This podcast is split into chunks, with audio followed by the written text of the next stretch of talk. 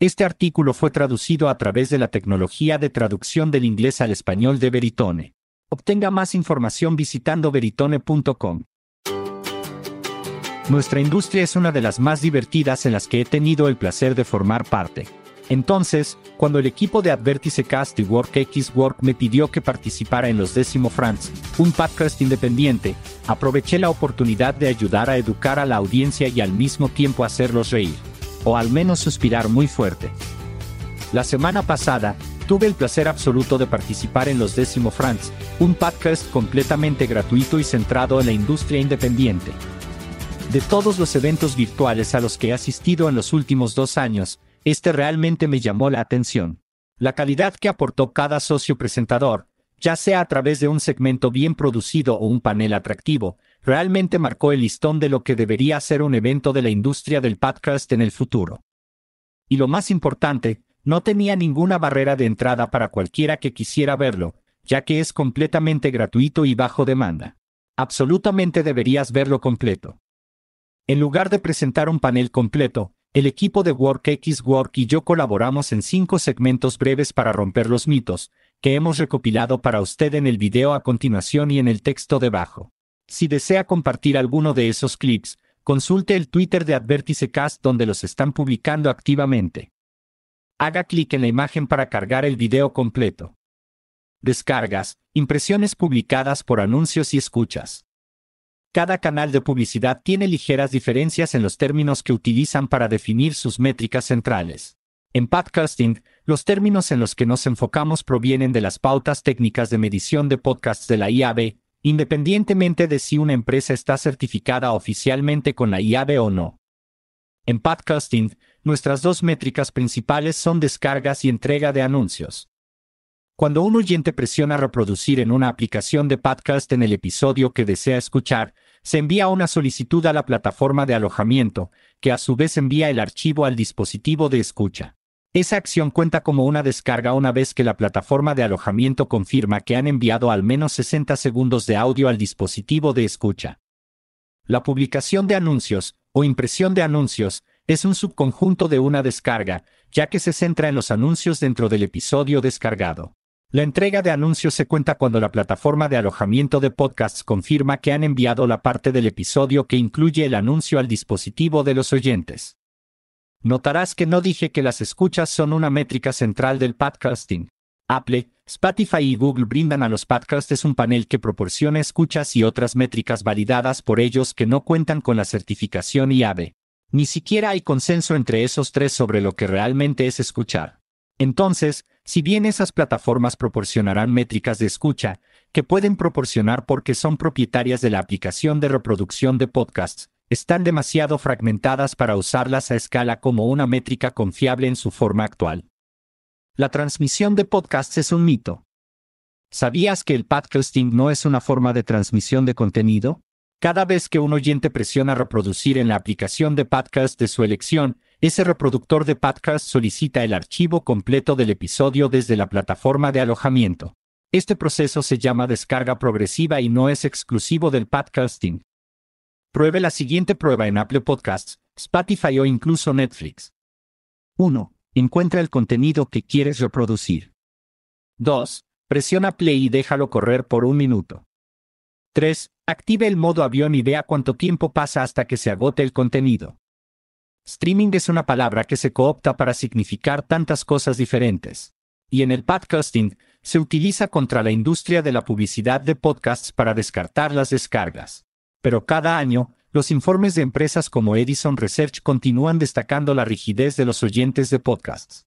Combine esa información con el hecho de que alrededor del 85% de las descargas de podcast reportadas provienen de un oyente que presiona reproducir en ese episodio específico que quieren escuchar, y es bastante fácil corregir a los nuevos en el espacio sobre ese concepto erróneo. La inserción dinámica de anuncios no excluye la lectura del locutor. ¿Sabía que los anuncios de lectura del locutor se pueden publicar mediante la inserción de anuncios dinámicos? Es un error común pensar que la única forma en que se pueden comprar anuncios leídos por el anfitrión es que se incluyan directamente en el episodio, pero ese no es el caso en absoluto.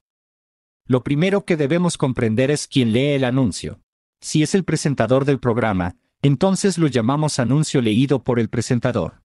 Si es alguien relacionado con el programa, pero no la voz principal, es un anuncio leído por el productor.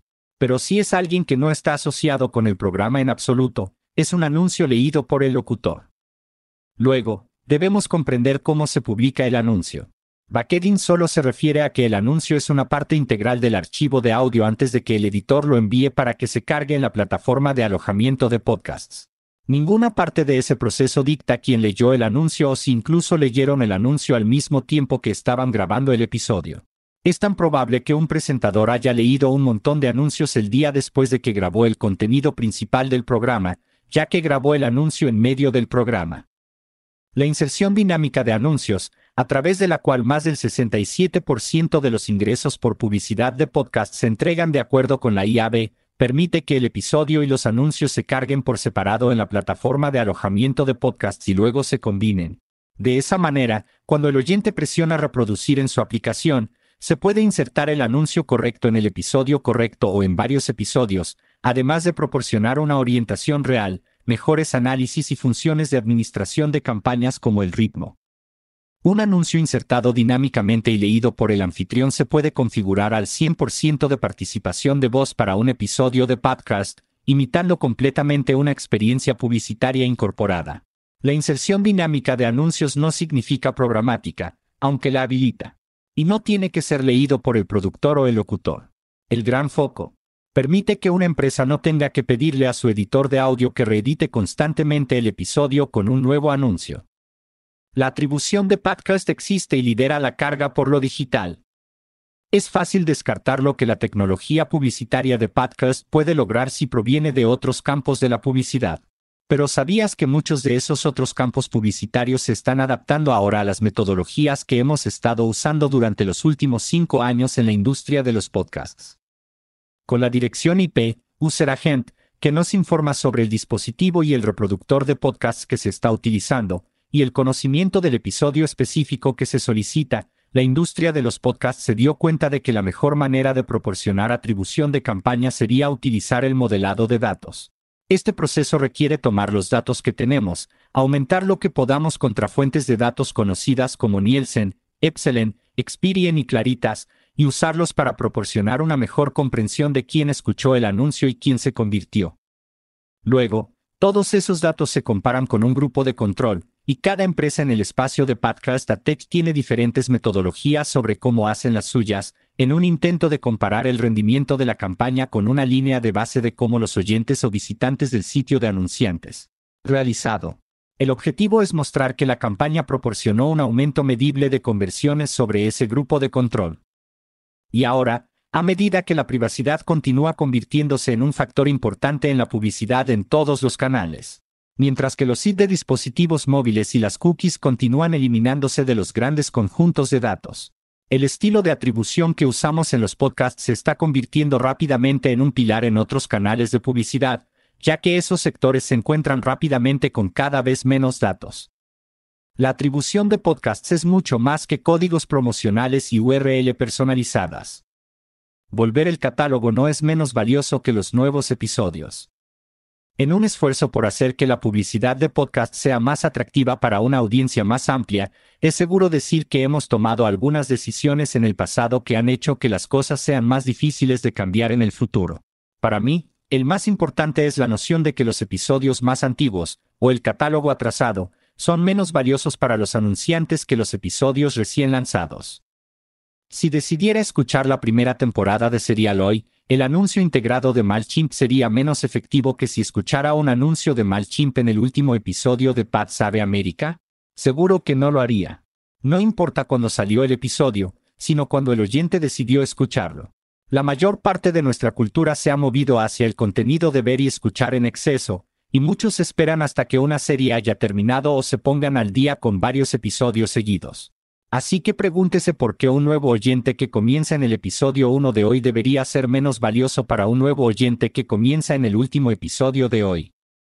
En conclusión, me divertí mucho contribuyendo a DX France y realmente espero que me inviten el año que viene. El contenido fue asombroso. El equipo que lo planeó lo sacó del parque. Y realmente creo que toda la industria crece cuando un gerente de cuentas junior puede ver algo como esto sin tener que pagar de su propio bolsillo porque su solicitud de gastos fue rechazada. Absolutamente todos podemos aprender mucho de este evento y espero que sigamos viendo más como este. Si está organizando un evento, me encantaría hablar con usted sobre cómo hablar en él. Comuníquese.